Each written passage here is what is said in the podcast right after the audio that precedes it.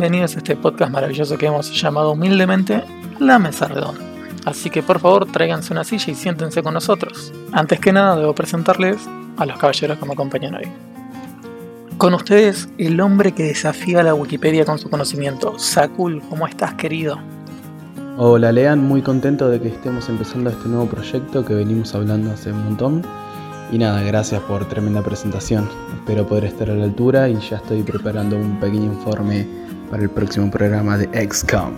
El cordobés más cordobés que tenemos. Alex, ¿cómo andás? Hola, mucho gusto. Voy a dar una pequeña introducción sobre el anime de, Dead Note y luego de su live action que salió en Netflix. No es un papel, no es una madera. Cartón querido, ¿cómo estás? ¿Qué tal? Soy Cartón y hoy les voy a hablar de por qué el Darsus es difícil. Es difícil por las razones equivocadas. Bueno, ahora sé que estamos en cuarentena, pero la producción me pidió que envíe a nuestros noteros. ¿Tenemos noteros? Sí, por supuesto, tenemos noteros. Eh, tenemos a nuestro embajador del bardo al teléfono desde nada más ni nada menos que Italia. Marcos, querido, ¿cómo estás? Sí, una pequeña Italia ubicada en retiro. Eh, sí, básicamente lo que dijo Leon. no hay mucho más para decir. Eh, sí, el, comentarista de mierda, básicamente.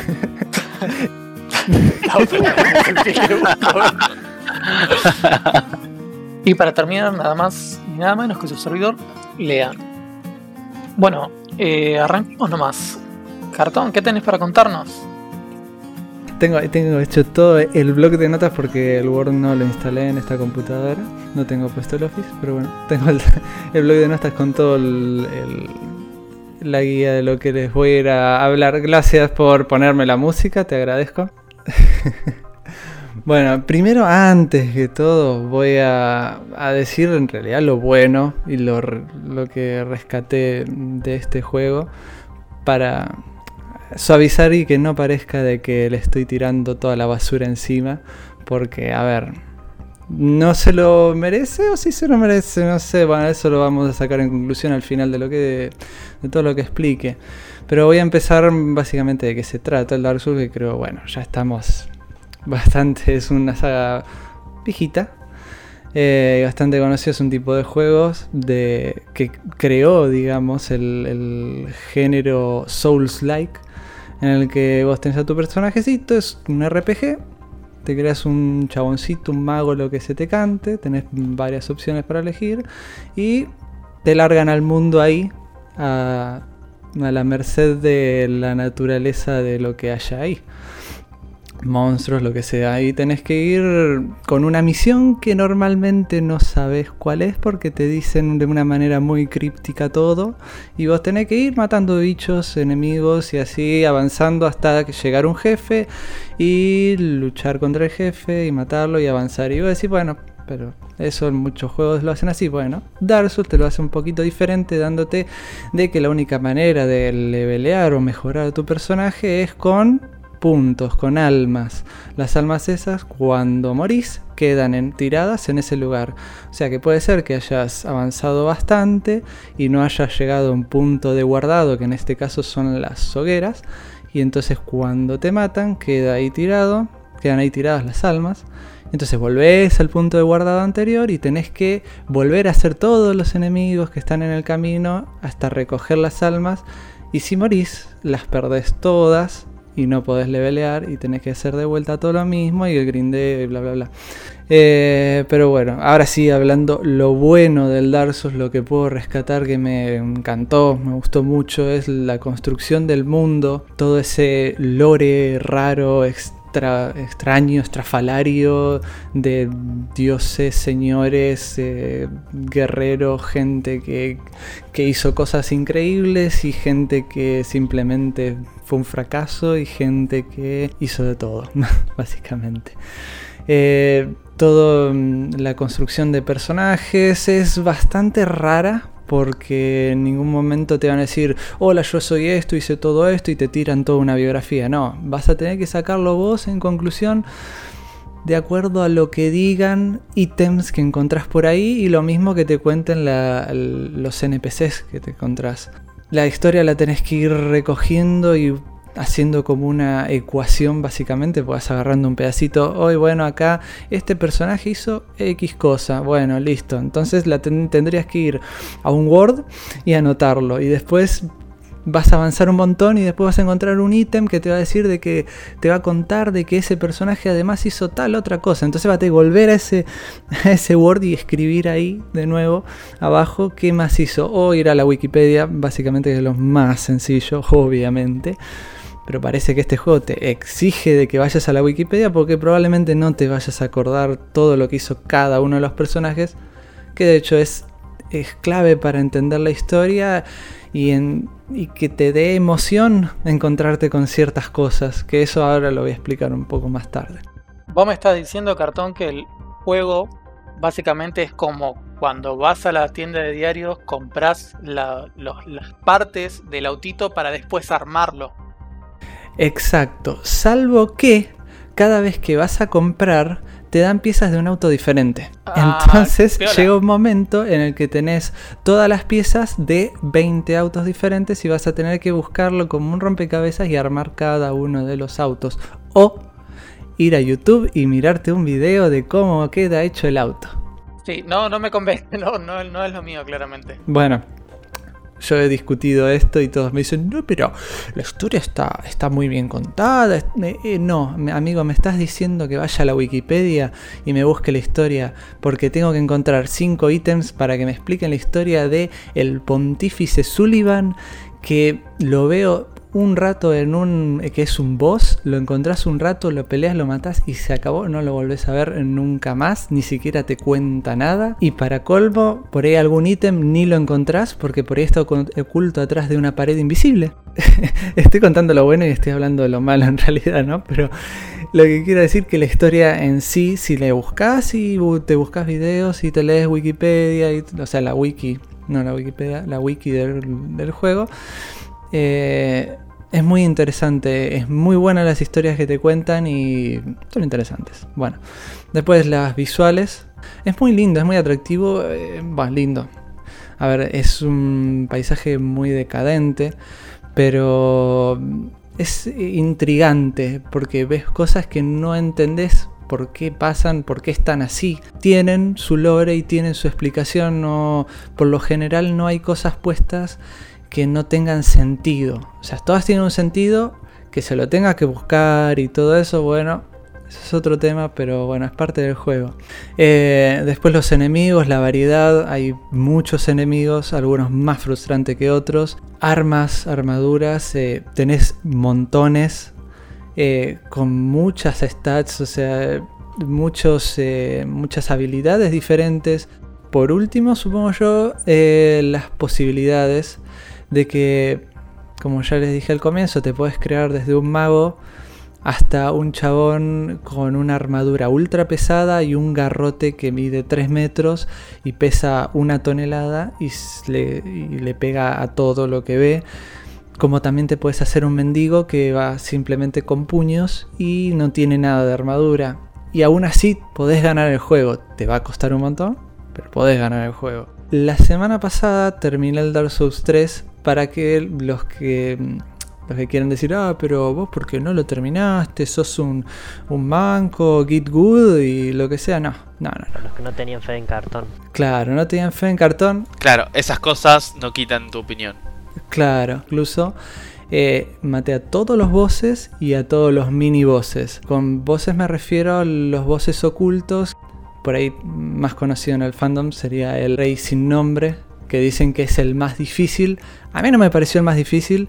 Y, ahí justamente va a venir lo del por qué Dark Souls es difícil por las razones equivocadas. Cartón, antes de que, de que arranques con esto, yo tengo un amigo que es fanático de la saga Souls. Quiero que seas cuidadoso con las palabras que vas a usar, porque llegué a, a la saga Souls gracias a él, porque él me dijo, no, no, bajate el Souls, yo tenía la 360, bajate el Souls, bueno, lo bajé. No pasé el primer, el primer monstruo, no me acuerdo qué carajo era, no lo pude matar. Jugué al Bloodborne en su play, me, me prestó el Bloodborne, lo jugué. Me parece un poquito más sencillo de jugar que el Souls 1, Tengo el Souls 3, jamás lo jugué, tengo una remera del Souls 3. Tremendo fanático sos entonces. Yo soy un verga. Nada, para que veas que tenés presión. Ya te ya adelanto, para mí el Dark Souls y los Dark Souls son todos juegos sobrevalorados. Uf. Eh, Aparte- así que- Palabras, palabras si me, palabras quieren, duras. si me quieren tirar mierda, que me tiren mierda a mí, yo a, a cartón lo banco. Y creo, y creo que también es un juego difícil por las razones incorrectas, sobre todo que cosas que tienen que ver con el hitbox. Pero, en fin, se lo dejo a cartón que es el que sabe. A mí me jode un poco más el fandom, pero vamos a ver qué dice Cartón. No, Bueno. sí, el fandom por eso, el fandom por eso, eh, pa- por eso creo que es un juego sobrevalorado, por el tema del fandom y toda esa mierda. Palabras, palabras tensas, duras. Una de las primeras, y la puse arriba de todo, la cámara es tóxica, es cancerígena. Vos estás luchando con un boss, imagínate. El chabón es una bestia gigante adelante tuyo y vos sos un bichito chiquitito de un metro setenta. Y entonces tu cámara se sitúa atrás tuyo, más o menos eh, generando, creando una línea entre la cámara, la cabeza de tu personaje y algún punto específico del boss. En algunos bosses, por ejemplo, el punto específico puede ser el- la panza, el pecho o la cabeza, o a veces es por la cabeza y el torso o las piernas, pero por lo general son dos, uno, tres como mucho eh, puntos así específicos en los que genera una línea recta. ¿Qué pasa? Eh, vos para pegarle querés ver a dónde le vas a pegar. Como sos chiquito le vas a pegar en las piernas o más o menos por la zona inferior. Entonces tenés que apuntar la cámara ahí. Pero el tipo te va a pegar con los brazos, que los brazos están más arriba tuyo. ¿No? Bueno. Entonces, ¿qué tenés que hacer? Mirar para arriba o cambiar el, el bloqueo de la cámara, que lo que hace es eh, bloquear la cámara contra el enemigo y que siempre lo apunte. Y entonces de esa manera eh, mirás qué movimiento va a hacer. Más o menos eso lo vas alternando y qué sé yo, la vas, la vas piloteando. Pero llega un momento que hay una columna en el medio del- de la habitación en la que estás luchando y el enemigo y tu cámara se posiciona entre la columna y vos y apunta al enemigo. ¿Qué pasa? La cámara no traspasa la columna o la pared, no la traspasa, se queda trabada contra la pared y si vos te acercas mucho porque quisiste esquivarlo o porque querés ver qué movimiento va a hacer, la cámara se incrusta en tu personaje. Entonces ahí es cuando podés verle los dientes, podés verle los ojos, pero desde adentro, que es una situación un tanto graciosa y exasperante. El tipo, el enemigo, el boss, va a hacer un movimiento y vos no te vas a enterar porque tu cámara está incrustada en tu personaje. Lo mismo a veces al revés. El enemigo está encima tuyo y la cámara queda metida adentro del, Guarda. del boss. Por ejemplo, el... eh, ¿Puede considerarse spoiler? No creo, pero por las dudas lo digo. Alguien que no quiera saber cómo es físicamente el, último boss, este, el más difícil, el rey sin nombre, es. Guarda. eh, es un chabón. Es un chabón, un guerrero, un caballero arriba de un dragón. ¿Qué pasa? El dragón baja y ahí es cuando vos le tenés que pegar. Le tenés que pegar en el cuello o en la cabeza, que es donde más daño le haces. Cuando pasa eso, la cámara se loquea en la cabeza del enemigo y eh, hace un ángulo con, con la cabeza de tu personaje. Cuestión de que la cámara termina metida dentro del dragón y podés verle por adentro. Que es, bueno, es transparente, es un, porque obviamente es un videojuego. Eh, pero eso, bueno, no es eh, algo muy frustrante. El tema es que a veces las texturas tapan a tu personaje y no sabes si está haciendo un movimiento, si estás pegando, si no estás pegando. A mí me pasó que mi personaje era un personaje muy rápido, poca armadura, pero mucha fuerza también, con movimientos muy lentos, pero devastadores. Y pasaba que tenía que calcular muy bien los movimientos. Y hay veces que la cámara quedaba así incrustada y cuando le pegaba no sabía cuándo el chabón dejó de golpear o cuándo estaba por golpear. Entonces yo apreté el botón y era como, "Ah, espero que le haya pegado. Y de repente se movía la cámara y veía que estaba en medio camino del golpe y de repente el chabón hacía un barrido y me reventaba. Además, por lo que estabas contando hasta ahora, digamos, eh, que la cámara se quede incrustada en algún lugar, en algún, no sé, una columna, algo como dijiste, y que veas la parte adentro de tu personaje, no está bien, pero es más o menos habitual en muchos juegos pasa. Pero que directamente se incruste adentro del enemigo es como, es pocas veces lo he visto. Es, es muy gracioso, como digo, y frustrante en partes iguales. Eh, hay casos en los que tu personaje queda trabado entre las piernas. Hay enemigos que van en cuatro patas y por ahí tu personaje queda trabado entre medio del cuerpo y vos querés mover la cámara y tampoco la puedes mover pues está bloqueada, entonces la tenés que desbloquear, tratar de buscar un hueco por el que escapar de las patas del enemigo, la cámara que te está jugando en contra, que se te mete en el enemigo, que se te sale, que se te traba contra una pared, en un, un comentario de Reddit que decía, y lo decía muy bien, el principal enemigo de Dark Souls es la misma cámara. Es una de las razones por las que Dark Souls podría ser más fácil porque en Nioh, por ejemplo, suele pasar que también la cámara se te traba contra una pared y el personaje te queda en la cara. Pero lo soluciona de una manera muy interesante. Cuando son enemigos un poco más pequeños o de tu altura, cuando te acercas a un enemigo la cámara sube para poder ver por delante de tu enemigo, o sea, por delante de tu personaje, perdón, eh, en vez de quedarse atrás. En Dark Souls lo que puedes hacer es subirla, pero no te soluciona demasiado. En cambio, en Nioh te la va subiendo. a medida que te acercas, la sube un poco más. Y a medida que te alejas, la baja un poquito. Es una solución. Eh, no, no es completa. Pero bueno, una cosa que podría cambiar que he visto en muchos juegos, eh, y, y, te digo que juegos viejos, cuando la cámara se acerca mucho a un personaje, a una pared o algo por el estilo, lo que hace es hace como un desvanecido como si, como si de repente se, se, hicieran transparentes, pero no llega a transparentarse por completo y como que te da una sensación de que sabes que está ahí, pero no te entorpece la visión. Que suele pasar en juegos con, donde hay pasto y es en tercera persona y te querés tirar al piso y el pasto para que no te estorbe en la cámara se hace como translúcido o con puntitos.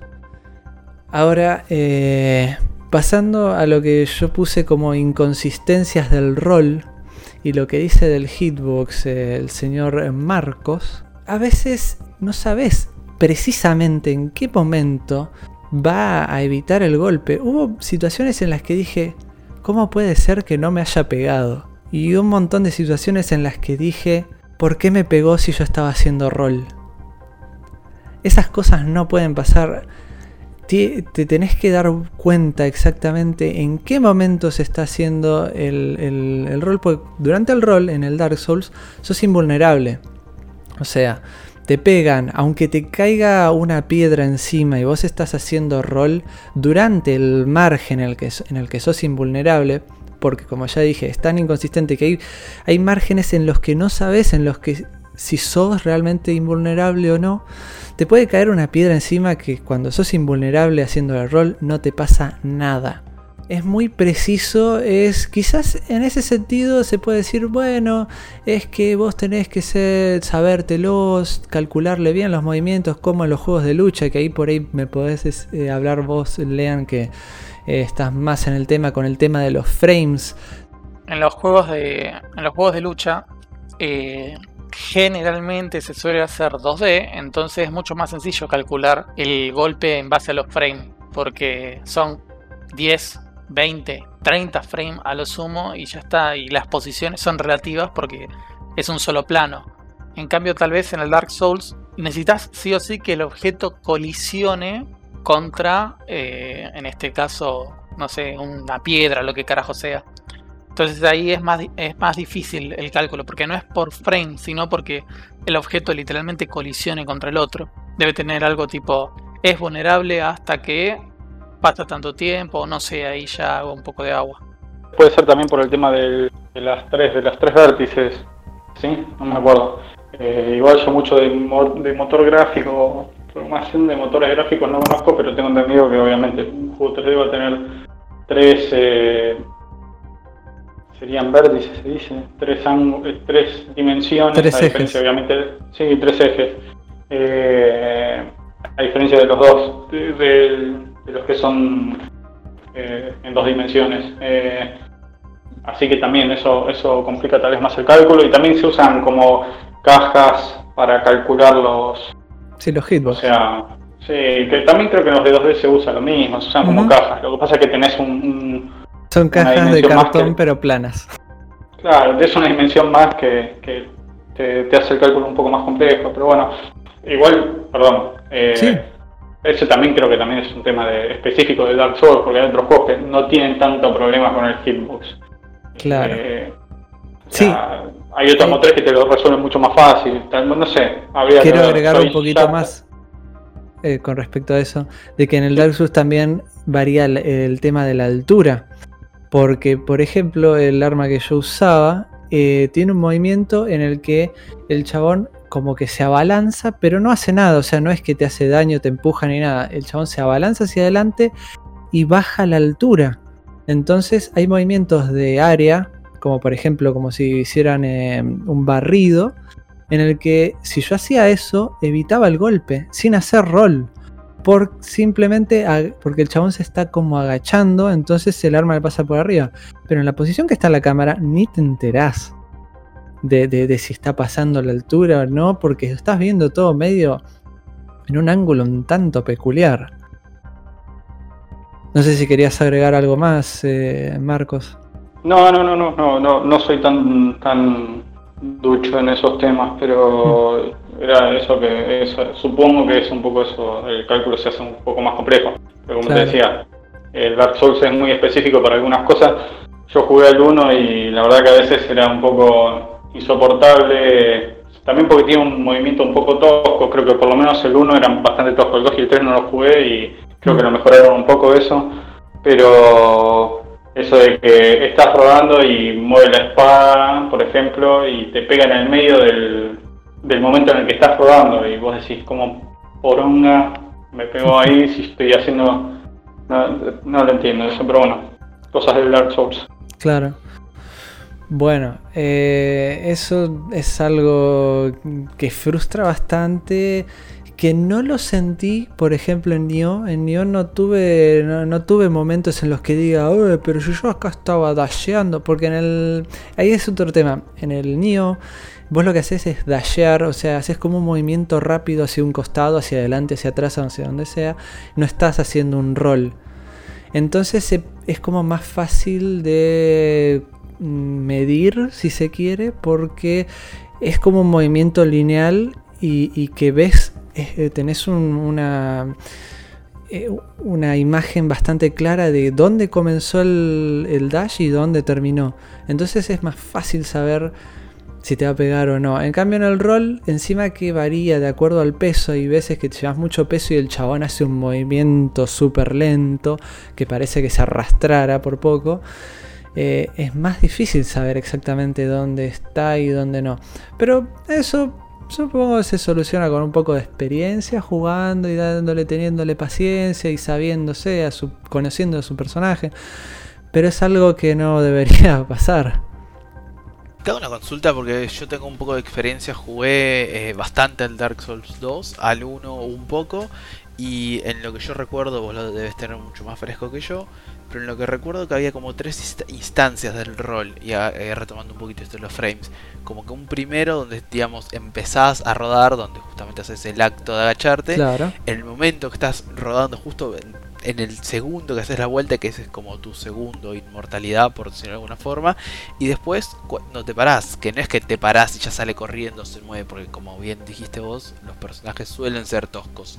Entonces como que tenés dos segundos al principio al final del rol, donde medio que si no calculaste bien, ya está, sos pollo. Claro.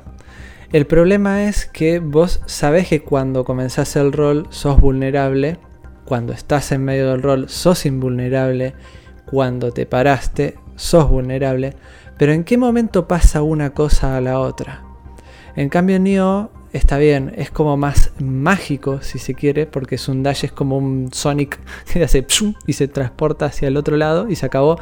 Entonces es invulnerabilidad constante pero no hay eh, un- una manera de saber bien en qué momento del rol sos invulnerable. Te podés dar una idea porque es cuando ya estás chocando contra el piso. Eh, pero hay veces que no podés calcular tan preciso, porque hay, jefes que hacen movimientos constantes y yo me di cuenta que si eh, le pego al, círculo, que es el botón de hacer rol constantemente, así, por más que el chabón me esté girando encima, no me pega. Pero si yo intento hacerlo bien, o sea, ir eh, eh, timeando, por decirlo de alguna manera, ir eh, sincronizando los movimientos, ahí sí me pega. Y lo loco es que no debería ser así. Tendría que ser cuestión de calcular bien el movimiento. Pero entonces haciendo el rol tendría que funcionar. Pero ahí está la inconsistencia que a veces sí funciona y a veces no. Y es muy difícil de medir. Y dejando un poco de lado esto de la, de la inconsistencia del rol, porque es bastante discutible con el tema de, oh, bueno, pero tenés que saber calcularlo, tenés que tener experiencia jugándolo. Y Hay una cosa que es imperdonable y está muy mal. Y no la puse adelante porque no es la que más me frustró, pero es la que está mal, completamente mal. Que es, vos, si, si golpeas con tu espada una pared. La pared eh, frena la espada o lo que sea que estés eh, blandiendo y te, rebota. ¿No? Entonces, lo que sea que quiera que haya del otro lado de la pared, no, no le vas a poder hacer nada porque tu espada o tu lanza o lo que sea está golpeando contra la pared. Entonces se, se, se retiene ahí. ¿Qué pasa? Los enemigos, cualquiera, porque esto lo vi con todos los enemigos de largo alcance, cualquiera una lanza, ponele, y vos estás atrás de una pared. El chabón, o sea, atrás de una pared o una columna, más o menos finos, no muy gruesos, porque el enemigo no te vería en todo caso. Porque tienden a esquivarlo, obviamente, no son tan idiotas los NPCs, los los enemigos. Eh, si golpea hacia adelante en una, eh, en una columna, por ejemplo, te va a pegar. O sea, vos no podés atravesar las paredes con tu arma, pero ellos sí pueden atravesarlas. Y la cantidad de veces que te vas a poner atrás de una pared diciendo, jeje, ahora voy a curarme, y te ensartan una espada o un espadón, una lanza o lo que sea, es terrible. Afortunadamente no pasa eso con las flechas ni las ballestas. Pero con las lanzas, por ejemplo, que son las de más largo alcance, es terrible. Te ocultaste atrás de una pared y te clavaron un lanzazo por la espalda. Y vos decís, pero man, a ver, o hacelo justo para ambos o no los hagas. Te super, super banco en esta y es, mismo, es más, tengo el recuerdo de quizás cuando un enemigo va a golpear y hace como un movimiento así medio circular, como que estira el brazo como para pegarte y vos ves que la espada de él claramente la mitad de la espada se metió en la pared y decís, bueno, lo va a frenar y no, te hace mierda igual. Es terrible. Eh, no sé, eso es algo muy sencillo. No sé, hay juegos más viejos que, ya lo, las paredes tenían colisión para ambos. Se supone que las paredes son cobertura. En un juego así las, las coberturas no son clave. Pero hubo muchas veces en la que un enemigo enorme que no pasa por una sucesión de columnas y un, como si fuera unos arquitos. Entonces yo digo, wow, me meto por acá, total el chabón no pasa. Entonces agarra el chabón, empieza a hacer un, giro y por obra y, arte de magia atraviesa las columnas y me pega. Pero bueno, esa es otra de las razones por las que es difícil y podría ser más sencillo. Es injusto. Es que para mí eh, esto que voy a decir por ahí le enoja a un montón de gente, la verdad me chupa un huevo. Eh, el Souls tuvo esa cosa de, ay, soy difícil, ay, no me pueden pasar, ay, si buscas tutoriales en internet sos un pelotudo, bla, bla, bla, bla, y para mí eso terminó haciendo que la saga Souls eh, no mejore, no pula los defectos, entre comillas, por el simple hecho de tomarlo como que vos querés jugar el Souls, bueno, te vas a encontrar con esto y bancátelo porque el juego es así. O sea, es como que se terminó adoptando, así como pasó en su momento con el, con el Quake, que el Quake tenía un defecto que sumaba las velocidades, si vos saltabas e ibas para adelante te hacía ir más rápido, y se terminó adoptando eso como una característica del propio Quake. Mm. Tal vez, imagino, no arreglan estas pelotudeces, porque son pelotudeces, pues estamos en la época de Assassin's Creed Unity, eh, lo pueden arreglar tranquilamente, pero tal vez no lo hacen por una cosa, de nuevo, hablo sin saber, una cosa que se toma como asentado de que el Dark Souls es así, los enemigos te van a pegar detrás de una pared y vos no le vas a poder tocar. Claro, como que ya es algo a propósito. Para hacerlo, entre comillas, un poco más difícil. Porque son Claro. vergas. Sí. Característico de Dark Souls. Igual, tal vez lo que más molesta al Dark Souls en general, más allá de problemas que pueda llegar a tener en el juego, es la postura elitista de, de los que lo siguen. Y esa misma postura elitista pasó con otros juegos en su momento, no necesariamente por ser difíciles, sino por decir este es el mejor juego de tal tipo, RPG o lo que sea. Por ejemplo, a mí me gusta Witcher 3, pero al principio cuando la gente había salido de Witcher 3 se había puesto insoportable con el tema de Witcher 3 y la verdad que te predispone mal a jugarlo. Eh, lo mismo con el Skyrim y otros juegos. Eh, pero en estos parecen ser un poquito más insoportables con ese tema. Sobre todo por el tema de que es difícil y se ponen en elitista y como que ellos son los rejugadores, como si alguien importara, ¿no? O sea, Ya por, de por sí, por jugar a, un- a algún Dark Souls, Sí. ya que todos se creen que Ya son está. los mejores jugando. Igual vos no puedes opinar, Marco, porque no terminaste ningún Dark Souls. No yo terminé el 1. No, Uy, no, no. guardó. No. Perdón, yo sé que no puedo opinar. Igual lo estaba, lo estaba diciendo en chiste encima y me, Ah. me. No, no, no, pero lo terminé, no, pero no te lo decía para bardearte. Eh, Sí, lo sí. terminé en serio, uno. Lo terminé, lo terminé, pero igual tampoco me sentí tan, tan porongón por terminarlo. Así que no sé qué pijas salen a. En las a presentaciones vamos a decir Marcos, el que terminó el Dark Souls 1. Sí. Con teclado, con teclado y mouse. Uf. Uh, Ah, encima. Ni- No nivel de guitarra, guitarra de Guitarra. Estoy, estoy por, eh, estaba haciendo un playthrough de eso, pero. eh, no, mentira, no. no, la chota. Yo lo intenté hacer Eh, con la alfombra de Dance Dance Revolution. Ah, sí. Retomando un poco lo que dicen de que hay cosas, ciertas cosas que no se pulieron o no se mejoraron en- a lo largo de la saga, que hay cosas que coincido, cosas que no. Por ejemplo, eh, todo lo que es el movimiento y eso sí creo que se arregló un poco entre el 1 y el 2 y lo que, lo que son colisiones y eso, por ejemplo, que decías, no. De todas formas, creo que sí se mantuvieron ciertas cosas que esos que quedaron dentro de lo que es Dark Souls. Porque, por ejemplo, todo el tema de movimientos toscos y demás, si te vas a un Bloodborne o a un Sekiro, ya no pasa eso. Tenés una cierta velocidad o otro enfoque del, del género Soul.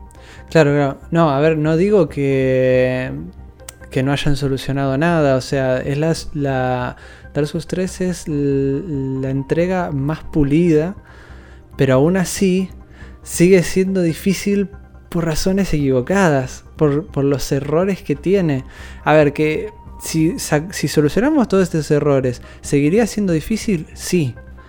Pero ya necesitarías solamente habilidad, no tener suerte. Porque hay casos en los que simplemente tenés que tener suerte. Hubo un boss que no te miento, viste que tienen fases, ponerle tienen tres fases. En la primera parte el boss te pega con una espadita, en la segunda te pega con dos y en la tercera te tira fuego también. Ponele. Bueno, toda la primera fase en un- una vez, una sola vez que enfrenté a un boss, el chabón se quedó girando, o sea, se quedó enfrente mío y yo le pegaba.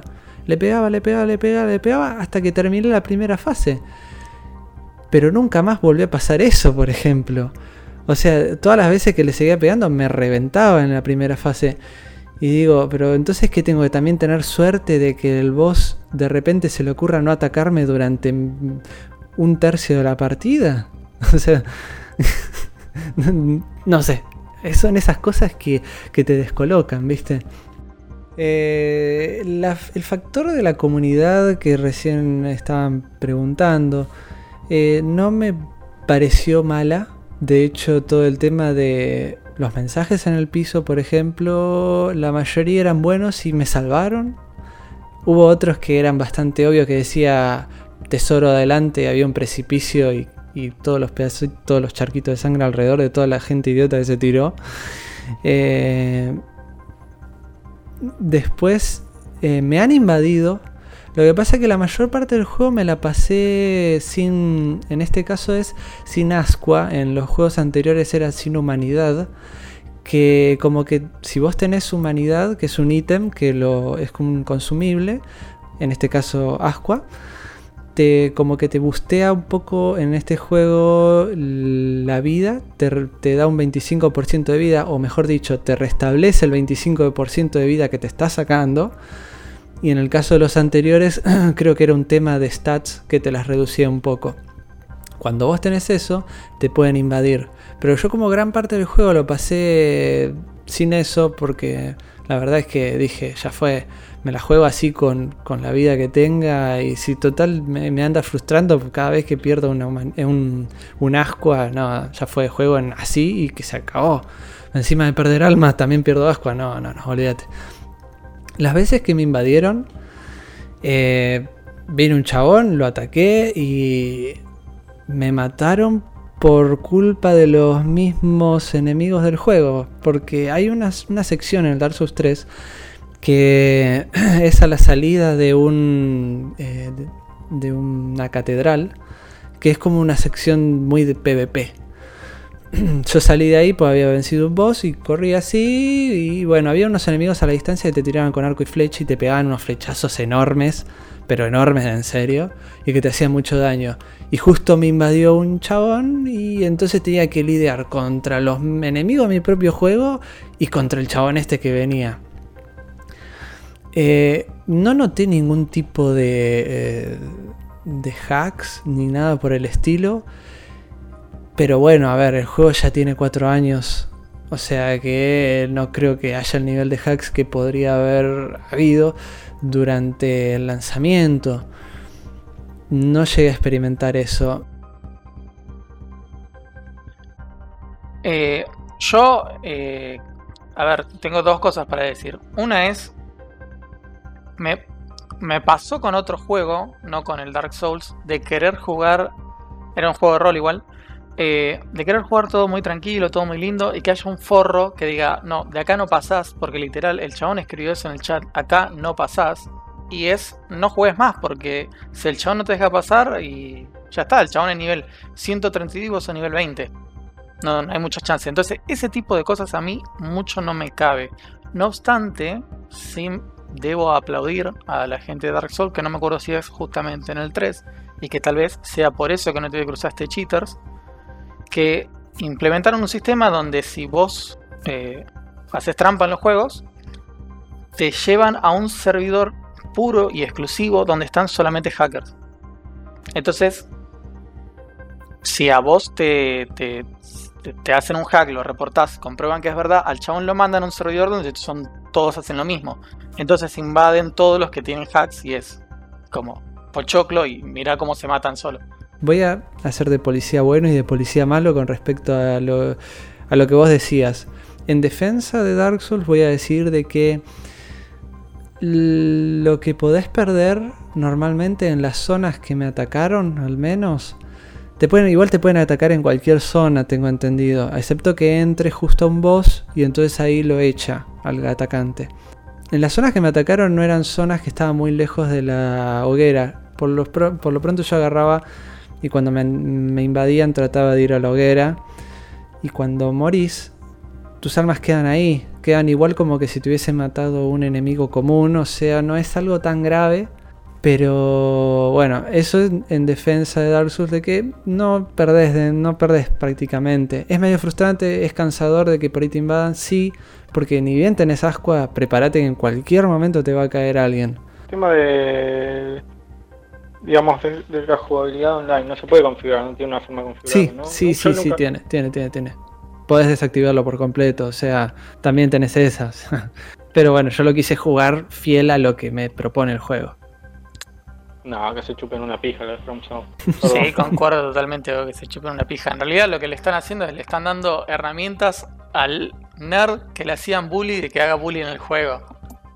El juego agarró esa cosa de eh, es de ser elitista por una cuestión de que esto que voy a tirar es súper polémico. Eh, yo sé que hay gente que me va a odiar. Para mí, el Dark Souls tiene el mismo problema que tiene Evangelion. Lo dejamos para otro momento. Uy, te voy a reventar. No puedo salir por la cuarentena, pero te voy a mandar un dron con un C4. Chicos, lo dejamos para otro momento. No, igual- Tengo muchas igual- Evangelion. Perdón, te, te- te digo cortito. Eh, a, a uno que me decía que la historia de Dark Souls está muy bien contada, le dije justamente de que está tan mal contada como de Neon Genesis. Aunque ambas me gustaron mucho. Bien, más o menos estoy de acuerdo. En fin, reduciendo todo esto, el Dark Souls no es difícil.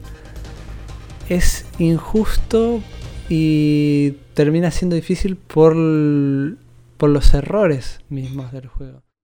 Bueno, hacemos una mini pausa y volvemos con otra cosa.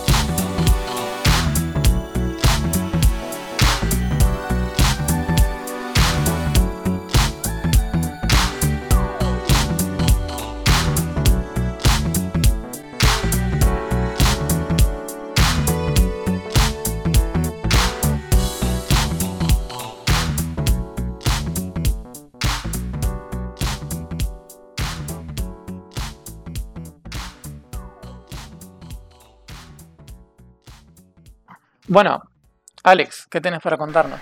Bueno, yo voy a hablar sobre el eh, Dead Note, más específico sobre su live action que salió en Netflix en el 2017.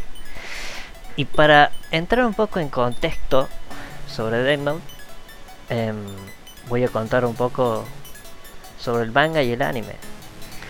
Dead Note eh, fue creado por Sugumi, Oba, es, un género de misterio, suspenso y sobrenatural. Su primera publicación fue en diciembre de 2003 y duró hasta mayo del 2006. Estaba a cargo de la editorial Shonen Jump, también conocida por haber distribuido eh, mangas como Hunter x Hunter, Naruto, Dragon Ball Z, etcétera, etcétera. El manga consta de 12 volúmenes más un especial y el anime, por otro lado, empezó a emitirse en octubre de 2006 por primera vez hasta junio de 2017, que fue su última em- emisión. El anime cuenta con 37 episodios y dos especiales. Y la trama de Death Note gira alrededor de nuestro protagonista llamado Light Yagami, un estudiante de preparatoria muy ejemplar, eh, fachero y sobresaliente de Japón, que tiene una perspectiva bastante aburrida de la vida y considera al mundo como podrido, o sea que el mundo es una reverenda mierda. Su vida cambia eh, un día común que está afuera eh, tomando su recreo en la preparatoria, su descanso, que le cae un extraño eh, cuaderno sobrenatural llamado The Note. Lo encuentra en el suelo y detrás de la portada del cuaderno había varias instrucciones, las cuales son, la primera, los nombres de las personas que estén escritos en esta libreta morirán. La segunda, la libreta no funcionará a menos que el escritor tenga el rostro de la persona en su mente, mientras se escribe el nombre. Por lo tanto, personas que comparten el mismo nombre no se verán afectadas. La tercera, si la causa de la muerte es escrita dentro de los 40 segundos siguientes al nombre de la persona, así morirá. La cuarta, si la causa de muerte no es especificada, la persona simplemente morirá de un ataque al corazón. La quinta es, tras escribir la causa de muerte, los detalles de la muerte deben ser escritos en los siguientes 6 minutos y 40 segundos. A todo esto, Light parecía un poco escéptico, ya que obviamente al caer un, extraño cuaderno del cielo y encontrarlo de la nada y leer lo que decía las instrucciones, nadie, nadie creería. Lo cual lo pone a prueba y escribe en dos ocasiones en, el cuaderno. A todo esto comprueba su veracidad del mismo y a los cinco días que encontró el cuaderno recibe la visita del anterior dueño, que es un Shinigami llamado Shu. Él le cuenta que dejó la Death a propósito caer, porque estaba aburrido. A su vez, Light le cuenta su objetivo, que es matar a todos los criminales para así limpiar el mundo. A todo esto, Light, a imponer cierta justicia y llevar a cabo lo que quiere su ideal, empieza a llamar la atención del FBI por todas las muertes ocurridas. Ahí digamos que arranca la serie. Claro, exactamente. Ese es el breve resumen. Es mucho más extendido, pero Sí, sí, lo que abarcaste del capítulo 1. Claro. Después eh, eh, comienza a haber mucho más bardo porque eh, de repente empezaron a ocurrir muertes de la nada a criminales y las fuerzas policiales empiezan a unir cabos sueltos para encontrar cuál era la causa de esas muertes.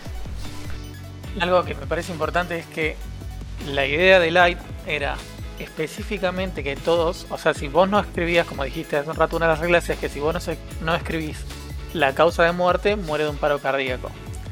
Una de las cosas que dijo Light es, o que se propuso, mejor dicho, es matarlos a todos sin especificar la causa de la muerte para que todos mueran de un paro cardíaco y generar una especie de patrón para poder identificar que realmente es algo que está pasando y no es pura casualidad. Lo digo porque después en el apartado Netflix es otra cosa, pero no importa. Qué curioso eso, porque viste que hay muchos casos de Coronavirus. también de, de criminales que como que dejan pistas, como que quieren hacerse conocidos y en este caso se ve muy muy bien reflejado eso, esa actitud, ese, esa característica de ciertos criminales que por lo general suelen ser gente muy inteligente, no, no gente buena, pero gente inteligente. Bueno, en el anime está representado Light como uno de los más sobresalientes. De hecho, tenía un promedio recontra mega hiper alto. Estaba ya. Sí, el IQ que tenía era muy, era muy inteligente para la edad que tenía. El chabón ya estaba como para meterse en la, en la universidad o algo así. No sé cómo es el, el equivalente en, Sí. en Japón, donde carajo sea. Pero el chabón era. O sea, te daban a entender. Sí, una universidad prestigiosa. Claro, te daban a entender con un montón de pautas que el chabón posta era sobresalientemente inteligente, o sea, no era un pelotudo que tenía viveza. Aparte en el, en el anime, eh, a medida que va avanzando la serie, te van mostrando que el chabón eh, iba cubriendo sus huellas, era muy, muy obsesivo. A tal punto que en una parte eh, saben que la- eh, lo estaban investigando y en la puerta de su habitación pone un pedazo de cinta. Bueno, es una cinteta. No, pero era para saber si alguien, alguien había entrado a su habitación o dejado el picaporte de una forma y cuando volvía de vuelta estaba de otra. Un pequeño detalle que me gustaría agregar antes de entrar de lleno con lo que es la, la adaptación de, Sí, de Netflix. Sí, por eso. Eh, hay, quizás muchos no lo sepan, hay una secuela, por decirlo de alguna forma, Ah, el de especial. Death Note, exacto, un especial que es un manga bastante corto, o sea, bastante largo para la media, pero es un, un capítulo, es un one shot que recomiendo mucho leer, que es más, directamente hay una aplicación que se llama Manga Plus by Shueisha, eh, Sí. que es oficial donde están los cómics, eh, los cómics, eh, muchos de los mangas de la Shonen Jump, eh, entre otros este mini especial que la verdad recomiendo mucho leer. Todo de acuerdo, igual que Death Note termina después del capítulo 24, 25, que es donde pasa algo que a todo el mundo le encanta. No quiero decirlo por spoiler, pero continúa nomás. El 6 de abril del 2016 se confirmó que Netflix había tomado el proyecto de Warner. O sea, Warner antes tenía los derechos de Dead Note, había comprado los derechos.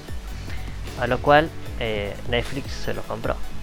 La producción comenzó oficialmente el 30 de junio de 2016 para luego ser emitida en la plataforma el 25 de agosto de 2017. Y acá entra la gran polémica de cuál la, el live action gringo eh, por qué no tuvo tanto éxito como la gran mayoría esperaba. En lo particular, a mi gusto que he visto el anime, em, el live action francamente no, no coincide en casi nada eh, con el anime. ¿Por qué? Primero, primero que todo, el que representa a Light Yagami es un tremendo pájaro. Así de simple. Light Yagami en el anime es bastante inteligente. Es bastante cuidadoso. Cuida todas sus huellas. Acá el chabón del live action encuentra la Death Note y cuando está sentado en el, en el gimnasio le pregunta a una minita que qué es lo que estás haciendo y creo que dice que está escribiéndolo en la Death Note. O sea, le revela a la minita que tiene una Death Note.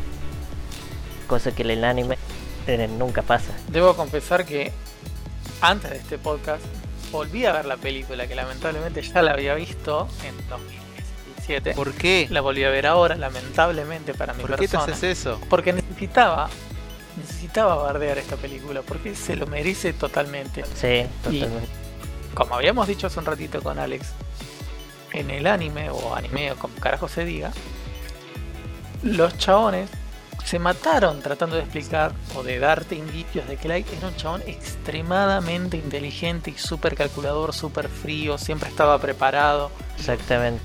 Y acá, como dice Alex, o sea, literal, la minita se le acerca y le dice, ¿qué es eso? Y el chabón le dice, "Eh, no, no es nada. Dead Note, ¿qué significa? Ah, ¿querés saber? Bueno, vení.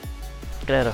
Eh, ¿Por qué? Consulta O sea, y pequeña aclaración para todos. Vamos a hablar full spoiler de esto en Netflix sin entrar en spoilers que sucedan en la obra original. Aunque ya lo hicimos antes.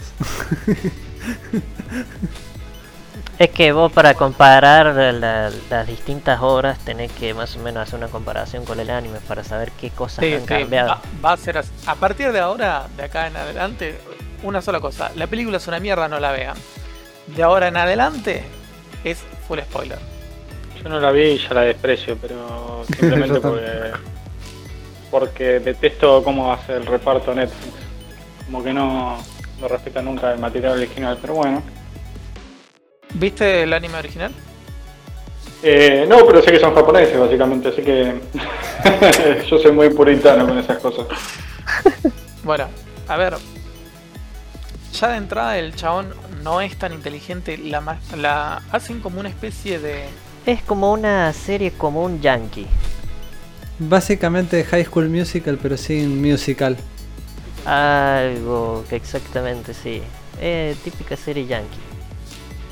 Pasa que en el anime tratan de hacer a Light un personaje, obviamente, que quiere ser, creo que lo dice, como el, el dios del nuevo mundo o algo Sí, así. Exactamente. Y en la película, claro, en la película dividen a, a- ese Light japonés en dos personas. Por un lado, el Light Turner, como si no fuese poco cambiar la etnia de los personajes, también te cambian el apellido, Sí. que está, no, no me jode mucho, me jode que cambien literalmente cómo es el personaje. No, a mí la personalidad Eh, me caga. Y la ponen a la minita esta, que es la novia, hace de la novia. Sí, de Misa. Encima en el live action, va, en el anime mejor dicho, em, Misa se le acerca a, a Light. O sea que ella está enamorada de él, no al revés. Sí, pero en este caso me parece que en realidad ni siquiera representaron a lo que a, la- a la, la rubia esa misa de, del anime, sino que directamente fragmentaron a Light en dos partes. La parte más humana, entre muchas comillas, representado por Light Turner, y la parte iresca de Light, representado por la mina esta que se llama Mia, que obviamente es como una como un juego entre la misa posta y el nuevo personaje este de Netflix que no, no sé quién carajo es, pero por ejemplo, en el, en el anime es Light el que tiene la idea de contrarrestar al cuerpo de agentes de FBI que lo está siguiendo, que bueno, lo sigue, porque lo están investigando. En cambio, en el live action es la mina la que tiene la idea. Es como si se hubiesen tomado la libertad, que está bien, como es una adaptación, se pueden tomar la libertad de agarrar y hacer, bueno, el personaje... Hasta cierto punto. Claro, hasta cierto punto. El personaje eh, malvado, la personalidad malvada, el, el, el Kira es la mina y el chabón eh, que todo el mundo conoce, el Light, es eh, este Light Turner. El paja que la sigue. Pasa que para mí eso como que no no está bien, o sea, está bien, pero no está bien. No sé cómo, cómo decirlo. No, Está mal, pero no tan mal. no, por favor, no me cites seguido acá. Está bien, pero no tan bien. Lo que pasa es que también, o sea, si vamos a lo cierto, el anime no tiene tanto que diga, wow, qué difícil de adaptar. O sea, tener los shinigamis que andan flotando como giles y que son, a veces te hablan o te dan ciertas indicaciones, o sea, tampoco son la gran ayuda. Y además es todo persecución, cubrir huellas, e inteligencia, Es un thriller policial, es un, es, es un policial, básicamente. No hay otra, y, y, a ver, está plagado Hollywood de policiales. O sea, Sí, está plagado, pero no al nivel que, que muestra el anime de cosas. no, obvio, pero no es que se están metiendo en un sector que desconocen por completo. Claro, lo que yo creo que quisieron hacer es adaptarlos a su forma, al estilo yankee, y que sea apto para todas las personas que no vieron el, el anime. Muy probablemente sea para todas las personas que lo vieron en el anime. Porque personas que no han visto el anime y desconocen, dicen que está buena. Pero los fans o personas que sí vieron, la mayoría concuerdan en algo que es una reverenda cagada. Netflix, vos entrabas y dentro de lo más visto decía Dead Note, el anime. Entonces, no puedes hacer una película de mierda, porque todo el mundo vio tu, tu anime. Claro. Es que también varios se clavaron, qué sé yo, pensando que el live action iba a ser pasable por lo menos. Y seguro que en ciertos minutos lo sacaron a la mierda. Es que yo te soy sincero, yo soy una de las, creo, pocas personas, no sé cuántos de acá lo habrán hecho, pero yo me vi las, eh, las adaptaciones japonesas. Más allá de las de Netflix, las adaptaciones japonesas que son de 2006, por Sí, ahí. Son tres, creo. ¿Tres o dos? Son tres. Justo de eso iba a preguntar si alguno las vio. Sí, yo las vi, las primeras dos son relativamente fieles, cambian muchas cosas, pero son, primero son fieles a los personajes, son muy fieles a la historia, o sea, en, en algunas cosas calcan muy bien el anime y por lo tanto obviamente el manga, porque también tengo eh, los primeros dos tomos del manga. Eh, y la realidad es que yo me esperaba, error mío, ¿no? Algo más similar a eso que a lo que vi en Netflix. Claro, más similar a eso y, con mayor producción, porque los action de Japón eh, no son tan producidos, producidos que digamos. O sea, se renota. Sí, obvio. Además, una de, una de las cosas que yo, eh, esto los, que me conocen saben, yo con el tema de las adaptaciones, yo hay algunas cosas que perdono, razas, colores, ni a lo que carajo sea, me chupa un huevo. Yo lo que necesito, lo que, por favor, cuando hacen una adaptación, es que se respeten los personajes. Si Light es un tipo calculador, frío y y, y toda esa cosa de, de- de tipo súper inteligente, respetalo, no lo hagas un idiota. El chabón en el anime, cuando ve a Ryuk por primera vez, el chabón dice: Te estaba esperando. Sí, dice: Te estaba esperando, bla bla bla bla bla. Cuando lo ve en la película, el chabón se caga todo y no entiende nada. Te caga el susto. Es como, ay no, ¿y quién sos? ¿Y qué haces? El otro, el del anime, te decía, ah, no, sí, te estaba esperando. Era sabido que en algún momento ibas a venir. Y te plantea dos personajes totalmente distintos. Un chabón que está preparado ante cualquier situación y un pelotudo que está jugando a ser Dios. Entonces a mí lo que me choca en el caso de las adaptaciones, que me gustaría más adelante hacer un programa pura y exclusivamente de adaptaciones, eh, a mí lo que me choca es justamente la falta de empeño en el desarrollo del personaje tal cual es. Empeño y respeto hacia el personaje. Sí, totalmente. Porque, o sea, no es tan difícil calcar o quitar algunas cosas del personaje, pero que no pierda su esencia. Al final de cuentas, la, el anime no, no es la gran, gran cosa en decir, bueno, ¿cómo adapto esto o esto otro? O tiene, no sé, poderes o efectos. Nada. Es solamente darle eh, la personalidad correcta al, personaje principal, que es Light. Consulta el tema de la adaptación, ya que dijimos que íbamos a hablar full spoiler y todavía no hicimos ningún spoiler. Eh, adapta lo que es la segunda parte, eh, digamos. No, no, la toca. Lo, de N y M no existen. No existe. En realidad, de hecho, ni siquiera. Es que tendrían que ser como cuatro películas para adaptar todo eso. La, realidad es que Netflix tenía planteado hacer más películas de. Creo que creo que iban a ser tres, no me acuerdo ahora. Pero de hecho, la película de Netflix termina con un final abierto. Eh, ya que estamos hablando de spoiler, literalmente está L con una hoja del cuaderno viendo la foto de Light a punto de anotar su nombre. O sea, así termina eh, la película de Netflix. En otro plano está eh, Light con el padre, el padre diciéndole eh, cómo fue que te convertiste en Kira, bla bla bla bla. El otro le dice, ¿de verdad querés saber?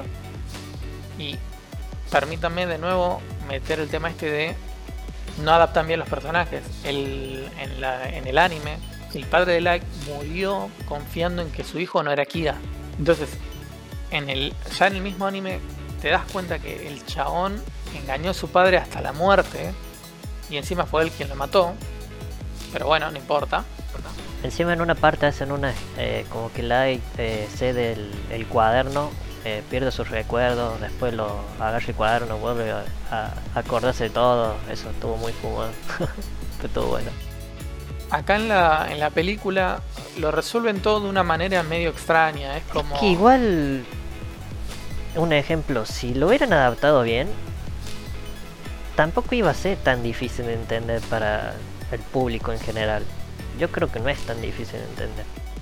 Nomás que tenés que tenés que saber prestar atención a ciertas cosas. No, para mí los chavales se encasillaron en queremos hacer tres películas. Bueno, no puedes matar a L de entrada porque fue lo que pasó con las japonesas. Spoiler de las japonesas en la primera creo que ya matan a L, entonces ya está, digamos, que, quedaste ahí, digamos, sin, villano. Eh, o no me acuerdo si era la segunda, ya estoy medio perdido por la vez un montón, pero no, no hay mucho para hacer si matas al, al Nemesis en la primera película. Entonces por eso dijeron, bueno, no lo matamos, pero para mí no era la, la opción. Yo, Aparte, L aparece en el anime para como hacer la contra de, en lo que es inteligencia. Sí, que en este caso es, es medio cualquiera, porque L agarra y automáticamente ya descubre todo. El chabón te dice, no, el, el chabón no es de Japón, está en, en Estados Unidos. Y después te dice, no, el chabón estaba en el departamento de policía. No, el chabón es el hijo de, del, del jefe de policía. Claro, y la base para saber todo eso, ¿dónde mierda la saco? Bueno, volviendo a ver la película, si prestas atención a detalles muy escasos tira el tipo, como por ejemplo te dice, en uno te dice, no, no, no, infiltré información en la red de policía de Estados Unidos. Ahora, si no escuchaste esa frase que la dice muy bajito al principio de la película, jamás te vas a enterar de que el tipo llegó a esa deducción por eso. Después, una de las cosas que también tiene que ver con este tema de adaptar cómo es el personaje cómo es la serie. En el anime, L no se presenta ante nadie, da una conferencia de prensa con un doble y en la película eh, se presenta el mismo con la cara tapada diciendo hola, no sé de qué carajo la conferencia de prensa. Pero el chabón se para ahí y dice, che, Kira, matame si tenés los huevos. O sea, capo, ¿y, dónde está esa cosa calculadora? Si, resulta que Kira tenía un rifle francotirador. A casa L, o sea... Mm, no, no me convence. Claro, falta, falta toda la esencia por lo que me contabas. Por ejemplo, esto que filtró el dato en la red es una mala adaptación de lo que hace en el anime o en el manga de hacer las emisiones de televisión por sectores para más o menos ubicar dónde está. Claro. O sea, el, el anime el chabón es mucho más inteligente.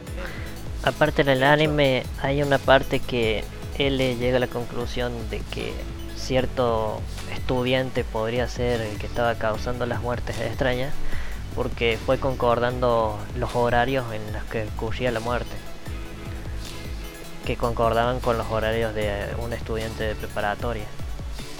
Fue hilando todo de a poco. Claro acá es como no mira eh, me infiltré en la base de datos de Estados Unidos pum planteé evidencia y encima la evidencia es re estúpida lo que hizo o sea dijo che mira estas dos bandas se están juntando acá todos los días y después aparece la banda muerta en ese lugar. Es como, es re estúpido, o sea, pudo haberlo sabido de cualquier otra manera, Kira, no, no es que, ah, sí, justo lo filtró y funciona. Además, porque es justo en Estados Unidos. Si el chabón era de Argentina, no lo iban a encontrar nunca, ¿entendés? Eh, es medio pelotudo el, razonamiento. Después, otra cosa que tiene es. Eh, me gusta que hayan representado que él todo el tiempo estaba comiendo dulces. Está bien, perfecto. Eso y la posición en la que se sentaba. Ahora, eso, esas dos cosas únicas, porque después el resto, L jamás se enoja. En la película está todo el tiempo enojado. Es cierto. En el, Netflix, hay una parte que tiene que ver con Watari, que es el ayudante de L, donde Light dice, ah, lo voy a controlar a Watari. Entonces le voy a decir que me revele la identidad de L. Entonces, ¿qué decide? Como una de las cosas que se puede hacer con la libreta es controlar a la persona, eh, indicando, o sea, que va a morir, pero que antes va a hacer todo esto. Eh, y escribe, Watari va a hacer tal cosa. O sea, Watari es único en el mundo, ¿entendés? No existe otro Watari. Vos escribís Watari, es ese chabón. Es el ayudante de L, fin aparte Light para saber el nombre de él em, lo que hace es que hace que Misa la chica que estaba enamorada de él em, que también tiene una Death Note hace que ella em, tenga los ojos Shinigami. Los ojos Shinigami la característica que tenían es que vos podías ver el nombre real de esa persona. Y la utiliza ella para saber el nombre real de él y poder matarlo Sí, bueno, eso acá ni soñando, eso no aparece. O sea, Light era tan hijo de puta que usaba la minta que estaba enamorada de él para como para llegar a su cometido. A costa de reducir la vida a la mitad. Exactamente. Los que los que obtenían el ojo de Shinigami se, se le cortaba la mitad de la vida. Y si se abstraen un poco, alguien que jamás haya visto ni leído nada de Death dicen que la vería bien o que como película en sí es mala, sacando el tema de adaptación. Para mí como película es mala. No sé porque he leído varios posts que gente que no tenía ni la puta idea de Death Note y que les ha gustado la película. Así que ahí entra una controversia entre los fans que vieron el anime y los que no tienen la puta idea y vieron la película. No, para mí, sacando la, o sea, el tema de que es una adaptación y todo eso, la película en sí es mala porque está mal contada. O sea, la película no se lleva como, como una película. A ver. Hay un montón de temas acá de cómo van contando la película, las emociones de los personajes, las profundidades de los personajes. En un momento, eh, L y Light hablan entre sí y él le dice, vos sos Kira, sos un hijo de puta, bla bla bla bla bla, si algo le pasa a Watari yo te cago a tiro. Kira le dice, no, pero vos estás en un universo que no puedes entender o algo así, no me acuerdo. Y, o sea, claramente el chabón está declarando que él es Kira y no pasa nada. O sea, después de eso, escena siguiente, pasan otras pelotudeces, pasan otras pelotudeces. 20 minutos después de película, Watari se muere y él le dice, ah, no, vos sos un hijo de puta, sos vos, yo sé que sos vos. Pero ya se te había confesado antes. O sea, hay 20 minutos ahí de película que no tiene ningún tipo de sentido. En sí, la película no tiene bastante sentido. Por eso te digo, ya la, la, película para mí está mal, mal contada, mal formada, pero entiendo que hay gente que le puede gustar, pero bueno, a mí me gustó, me había gustado cuando era chiquito la película esta de, de Dungeons and Dragons. Creo que me quedaría trompada. eh, no, bueno, era otra época, igual un poco sí. Ah. un poco sí. Por eso te digo, la, las películas puede gustar a la gente, pero para mí la película no, tampoco está bien construida. Sí, eso es cierto. Y gran parte en general, hablando de los live action basados en anime, muy pocos son decir que son pasables. Está bien que te puedo decir que hay live, eh, live action de ciertos animes que son difíciles de hacer, ponerle Dragon Ball Z, que necesita muchos efectos y toda la gilada. Pero Dead Note, fácil la pudieron haber hecho bien, no sé. El único efecto que necesitas es el de Ryu. Lo único. Que, tiene, que es un tipo deforme. Que no está de más decir que tenían a uno de los mejores actores de todo, de todo Hollywood haciendo el papel de Ryu. Claro, y aparte en español latino lo hace la voz de que lo, que lo hizo en el anime. Que el, por eso mismo. Para los que no saben, el que hacía de Ryu era nada más ni nada menos que. William Dafoe. William Dafoe. Exactamente.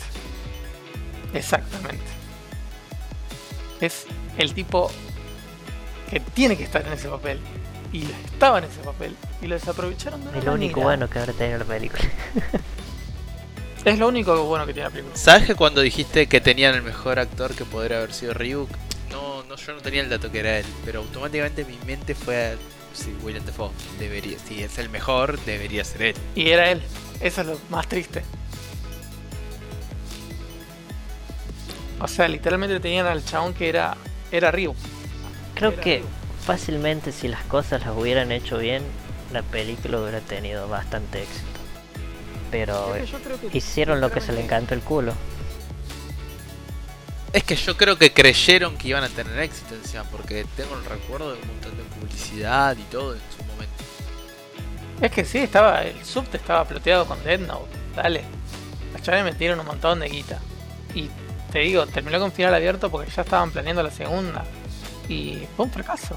No, no, cancelaron la segunda porque fue un fracaso. Y si un, li- un live action así tuvo fracaso, no me imagino algo más difícil de hacer. Como Venom. Pero bueno, Igual, igual quiero agregar que no todas las series, anime, que sea, son dignos de adaptación. No estoy hablando específicamente de Note, pero no, sí hay algunos que que- yo creo que no. a, a veces quieren adaptar cosas de Dragon Ball, por ejemplo. Dragon Ball Evolution, por no es ejemplo. necesario hacer un live action. No, no, no- es necesario hacerlo. No es necesario hacerlo. ¿Para qué quieren hacerlo? Para cagarla. Ninguna de las formas tal vez que lo vayan a adaptar va a ser suficientemente No, es que Eh, hay algunos que no neces- correcta para, para lo que se necesitaría, necesitaría, entre comillas, ¿no? para lo que la gente querría. Me parece, me parece que a veces no es necesario tratar de hacer un live action. Dice bueno. Disney que va a tomar en cuenta ese comentario. Ojalá que sí, ojalá que sí. Pero el Disney va a hacer cualquier cosa, como siempre. Eh, igualmente como la yo- sirenita negra. Uh, No, Yo vi, no sé si alguien vio Bleach alguna vez o algo de eso. Sí, ¿Cuál? también tiene adaptación. Bueno. Netflix tiene La demasiado. de Netflix, lo que tiene de bueno ah, es que son- es una adaptación en Japón, con actores japoneses, Sí. los actores no se parecían a sus contrapartes Y eso también a mí me echa la pelota, porque por lo menos hacerlo parecido, hermano. O sea, gastate un poco, buscate a alguien. El chaval se hacía del pibe este. Ichigo. ¿Cómo se llamaba? Sí, el, eh, ¿El protagonista? Protagonista. Ichigo. No, era, no, no parecía un pibe, creo que no parecía un adolescente, no, cualquier cosa. Eh, y después la historia también la llevaron para cualquier lado, hicieron cualquier cosa, ¿no? O sea, el final de, de- de la película es cualquiera, ¿no? Me pareció una terrible garcha, Eh, una pérdida de tiempo. Eh, a pesar de que lo que sí el rescate, por lo menos usaron actores japoneses. Pero después el resto, bastante aburrida la película. Bueno, yendo por un poco de ese lado y como comentario final de mi parte, por lo menos eh, lo que es por lo, esta, de esto que estamos hablando, adaptaciones japonesas de- o de anime a, a películas live actions, una que sí quiero recomendar que no solamente la ambientación, sino que de por sí las películas y la historia están buenas, son tres, me falta ver la última, pero la verdad las primeras dos están muy bien hechas, es eh, Rurouni Kenshin o más, mayormente conocido acá Sí, como Samurai.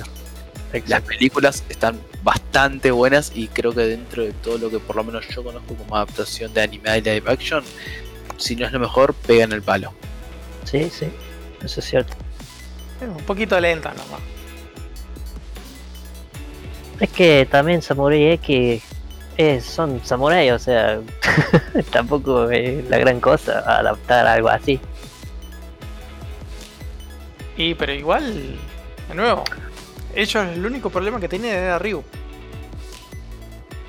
Dead Note el único problema que tenía era Ryu. Y encima ni siquiera se gastaron mucho, porque todo el tiempo está detrás de una sombra negra. Así que tampoco que se, se gastaron los millones. No, para Quizás mí, salió más caro que el After Effect de, de Ryu.